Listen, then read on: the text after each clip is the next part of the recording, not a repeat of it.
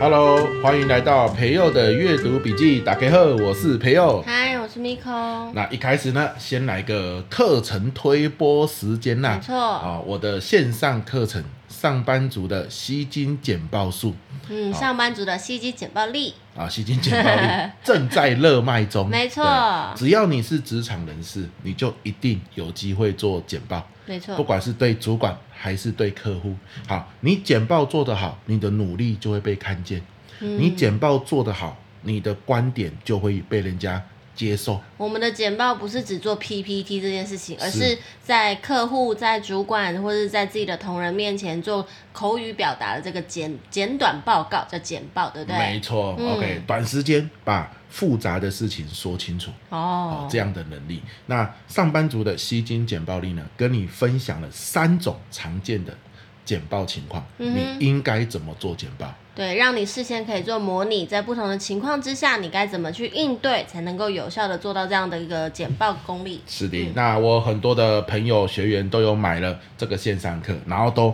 传讯息跟我说很有收获，嗯马上在公司职场简报就用上了。因为这就是生活中，你就是每天都在做这件事，没那错你还不如去精进它，这样让你可以更事倍什么东西事半功对倍。的。 甚让我意想不到的是，很多老师也有买。他说买完之后，他下一节上课就把这个简报思维用进去，诶，学生更容易听懂。哇塞，啊没想到用在教育界也是行得通，对呀、大那家可啊真是以。太棒了。好，嗯，所以既然连教育就行得通的话，我相信它是一个很好吸收的一个课程内容，对不对？嗯没错的，好的，所以呢，这个一样，我们这个购买链接一样放在我们的说明栏。好、嗯如果你是上班族，如果你是老师，真的不要错过、嗯三个多小时的一个线上课程，一集一集慢慢听，慢慢去运用。对啊，精彩的内容你还可以无限回播。是的如果你觉得哎听得不清楚，就再多听几次，一定对你有帮助哦。是的，好的，那以上就是我们的课程推播时间嗯啦。好，那推播时间结束，回到我们的说书时间，嗯对吧？今天要跟你说的书叫做《快乐是可以练习的》。快乐是可以练习的。是的，有很多人说、嗯啊，我这辈子快不快乐哦，这是命的问题。对啊，这个名字我就取得很好。对，但是不是快乐是你可以自找的，嗯好、你自己找回来。好，那里面呢，我只想跟大家讲一个我看完整本之后最有 feel 的一段，而且我觉得很好笑。是，好，那他首先好笑吗很好笑，这这嗯段很好笑，大家要听听看。他首先他的逻辑是这样的哦，他说快乐的人比较长寿，嗯，感觉对啊，对，这很合理，而且的确是有研究的哦，因为对你如果不快乐哦，就代表你有时候忧郁啊，有时候生气啊，感有觉时候全难身细过。胞都会死掉。对，嗯细胞死掉啊，然后研究也有指出会有一些什么毒酸素痛啊哦什么对对对的对对到血液中，导致你很容易得癌症或是一些相关的病痛嘛，对当然就影响了寿命。对，好，那这是有相关研究的，也就是换句话说，那有没有一个地方的人他是很长寿的？那就代表他们掌握了快乐的秘诀嘛？日本是不是有很多那种银发族？对对对，嗯这群科学家真的全世界去找哦，对啊真的被他们找到，在冲绳，嗯哼，冲绳是一座岛嘛，对，哦，冲绳目前的这个百岁人类是密度最高的，多 高？啊而且他们有号称叫做长生之岛。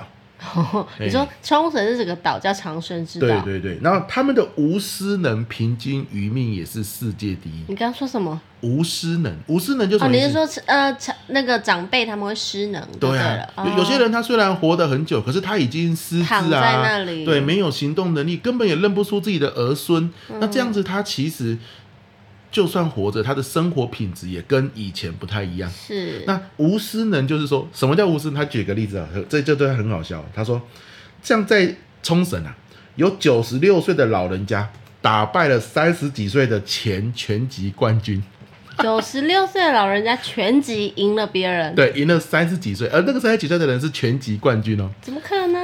你不觉得到底是谁那么残忍去安排了这场比赛？那个三十几岁怎么打得下去？是不对，是然后第二个是三十几岁的输掉之后，他到底情何以堪？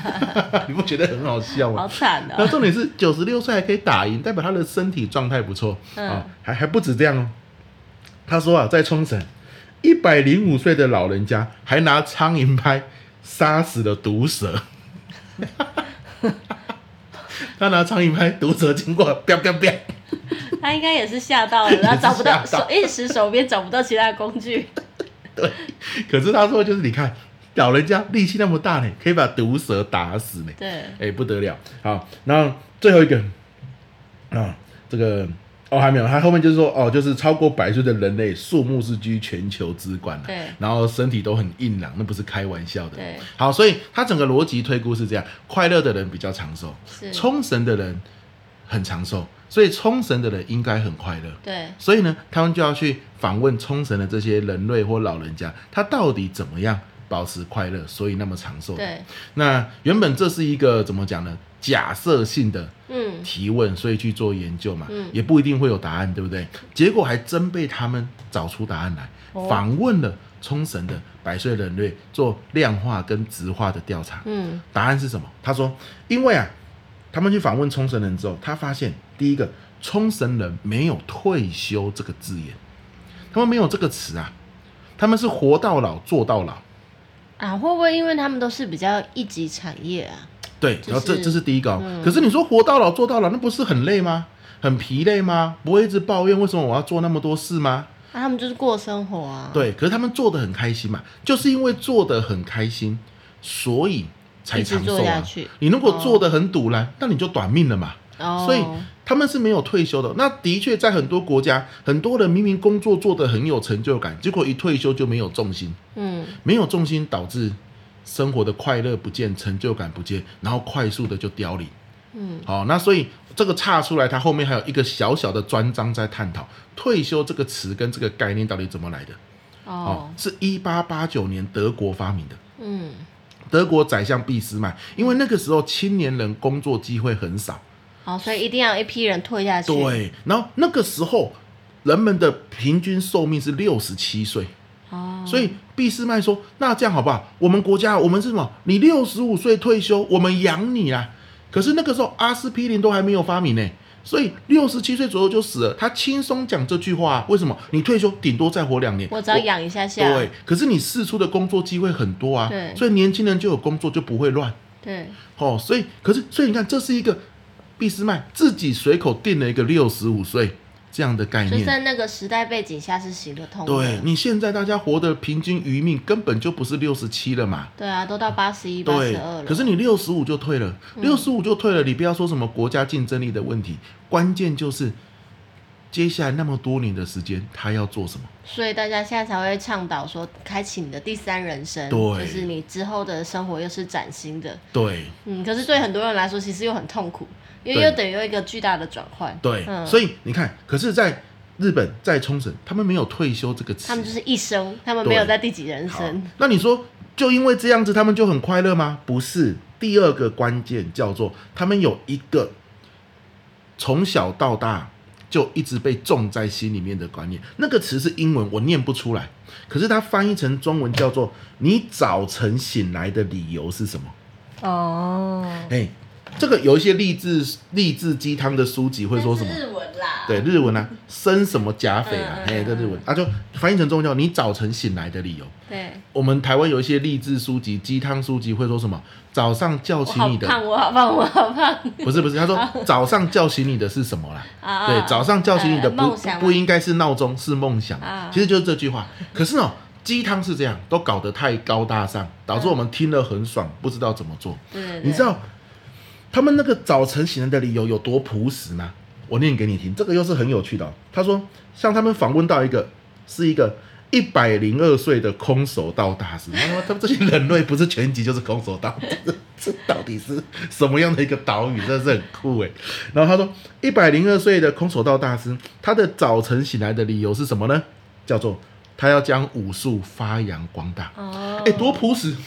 很朴实很吗？不是，这很不是，就是我只喜欢空手道，我就想要让多一点人知道。好，你认为不够朴实，来下一个，有一名百岁的渔夫，他早晨醒来的理由叫做要喂饱家人的肚子，那这够朴实吧？哦，对，对的，他可能可能可能孙孙子孩子有一些原因，可能没办法工作，他的目标很简单，我每天早上起来就是要喂饱家人，然后为了这个我去做我的工作，去捕鱼，他就觉得很有意义。哦，下一个一百零二岁的老太太，他的早晨起来的理由是要拥抱他的曾曾曾孙女。所以他做的任何事情，让自己健康，去田里面什么，就是说，哎，我想要拥抱我的曾曾曾孙女，这是他每天醒来的嗯他有一个原目因标在。对，所以嗯他就很有动力。好，那所以这里讲的关键就是什么？就是说，第一个，他们活到老，做到老；第二个，他们做的事情是他们觉得很有意义的，嗯所以成就感就来了。对，好，成就感而就且是来了。他们真心想要去做到的那件事情。对，他们会为他们做的每件事去想意义，而这个意义是跟是发自他内心真诚的这样子想。好，我我今天做任何事，我就是要让我的武术发扬光大，所以我每教一个人空手道，我每挥一次正拳。好，我可能要拍影片，都是在做这件事，所以他拍完，他身心舒畅，他觉得快乐，他觉得离他的这个目标又往前走一步，哪怕他的目标朴实到这种地步，叫做去拥抱真真真淑女，所以它不是一个很难想的东西。你也可以去想，你现在生活中在做这些事情，你背后的意义跟成就感会是什么？越朴实越好，对不就对？是不要把生活想得太复杂。对就是我我今天起床的目标是因为要赚到一百万啊，那就是有点复杂。没错但如果你今天起来是我可以开心的跟我路上遇到的每一个人打招呼，对哦，那是一个简单你做得到，而且会让你开心的事情，没错那你去把它完成，就会很有成就感。没错，哦没错。OK，所以我们就可以去思考，你早晨起来叫醒你的理由是什么？起床的理由。所以他这个作者说啊，他他在那一年然后的的不知道什么节日的时候，嗯他就送给他老婆一张卡片，嗯上面就写你早晨起来的理由是什么。然后两个人呢，在那边去想这件事。哦那他老婆，因为他老婆是一个教育训练的讲师，对，他老婆写的事情是将年轻灵魂转化为未来的领导人，哇哦因，为他就是负责教育训练嘛，所以他觉得他每上一堂课，很多时候那个行政细项很琐碎，阿里不达的事情很多，对不对？可是呢，他只要想到他做的任何一点事情都是往这个方向前进，诶，那个成就感跟意义感就出来了。嗯，虽然很阿杂，但是也是有快乐。OK，那你甚至这个早晨起来的理由是可以改变的哦、像我们的作者，其中一段时间写的是“赶快写完，快乐是可以练习的”，就是我们今天讲的这本书，对不对？好，所以、哦、对，这也是个动力。对啊，，对啊，对啊，像像我啦，如果你现在问我的话，我早晨起来的理由是什么？我其中一个可能就是希望可以把我的想法都写成书跟大家分享。对，对，那有一天虽然我可能过世了或离开了，可是我的思想想法是留在这个世界上的，嗯，那我就觉得没有遗憾吧。对，所以我可能在上课的时候，我就是在做我的想法的整理。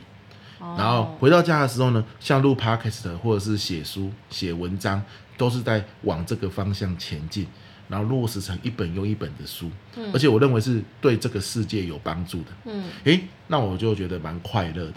一定要对这个世界有帮助嘛。没有，我认为对这个世界有帮哦助是有意义的啊、那你有些人可能认为不用这样子嘛，好，那就是每个人不一样。嗯好，所以它是很朴实无华的。哎，那我我我觉得今天哦，这一本书我就来跟大家分享这一段。当然，他快乐可以练习的有非常多招，对，嘿，有非常多招，但是我认为这一招很棒。你早晨起来的理由是什么？然后你落实在生活的方方面面。你做那件事情很阿杂的时候，就想我做这件事情对我早晨起来的理由有没有帮助？嗯那有的话，在阿杂之后、烦闷之后、不爽之后，还是会有一丝快乐出现。哼，嗯，会不会有人就说，其实我也早晨没有想要起 来啦？当然有可能啦、所以所以他说嘛，这是需要什么练习的。啊，哎，快乐是可以练习的，但是如果你决定要呃摆烂放过去，那当然啦、啊快乐就不在身边啦、因为你还是得要自己练习，嗯，你自找的嘛，快乐是自找的啊，你不愿意找那就没有了，哎、啊，那就是这样，哎，所以就看你想不想要快乐咯。看你想不想要但快乐很多人会自欺欺人啊，我这样讲好了，比如说真诚嘛，就是说你到底想不想快乐？你说我不要，可是你真的不要吗？夜深人静的时候，没有人哦，只有你自己哦，你连自己都要骗吗？会不会其实你要，你只是不敢说出来？那当然我不知道啦，啊，我不知道，你可以这个你要问自己，这是你自己的功课。哦，我觉得你的讲法是属于嗯，算积极嘛，就是等于是是有一个企图，是我想要快乐，所以我要练习快乐。对，那我刚刚的问题，有没有人想要不想起床或是什么的？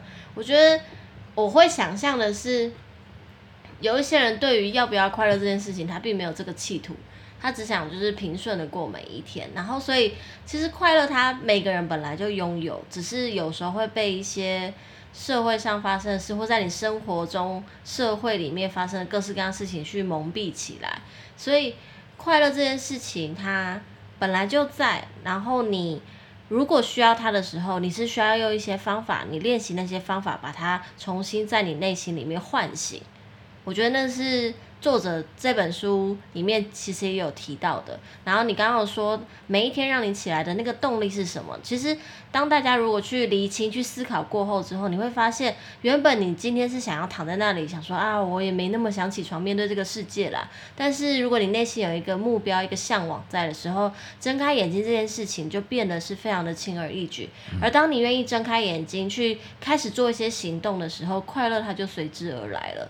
它并不是我去做了努力做了，呃，宣扬了我的理念，或者是我努力的去把空手道就是练习到多厉害，我才会得到那份快乐。其实不是，而是在那个过程中，因为你了解了自己，然后你也去诚实的面对自己之后，它就随时就会出现那个涌上心头的那种满足的感觉，那就是快乐。哦，我自己会这样解读。哎，所以这一段跟刚刚前面讲那段是矛盾的，是吗？我不觉得矛盾，只是讲法上吧，而且就是每个人看待的角度不一样。哦，对对对对，我只是因为你刚刚在分享的内容是用你的观点去看到那一个片段，它作者所描述的嘛，啊那我也我就只是用很我想要跟大家讲，讲，他用苍蝇拍打死蛇这件事情 很扯很酷。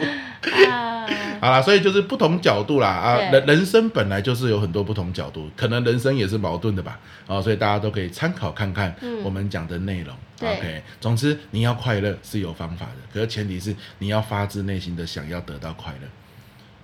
大概结论会是这样，是吗？好了，那我们今天这本书呢就分享到这边啊、嗯有不同的角度、不同的意见啊，甚至是不同这个立场的想法，大家都可以参考看看。对， OK，那接下来啊，最后也要跟大家分享啊，我们这个读书会啊，如果你听我们这本书觉得很有收获的话，七到十二月的读书会开始报名喽，报名链接就放在我们的说明栏。嗯， OK，那今天到这边，我们期待下一集见。我是培佑，嗯我是 Miko，下期见，拜拜，拜拜。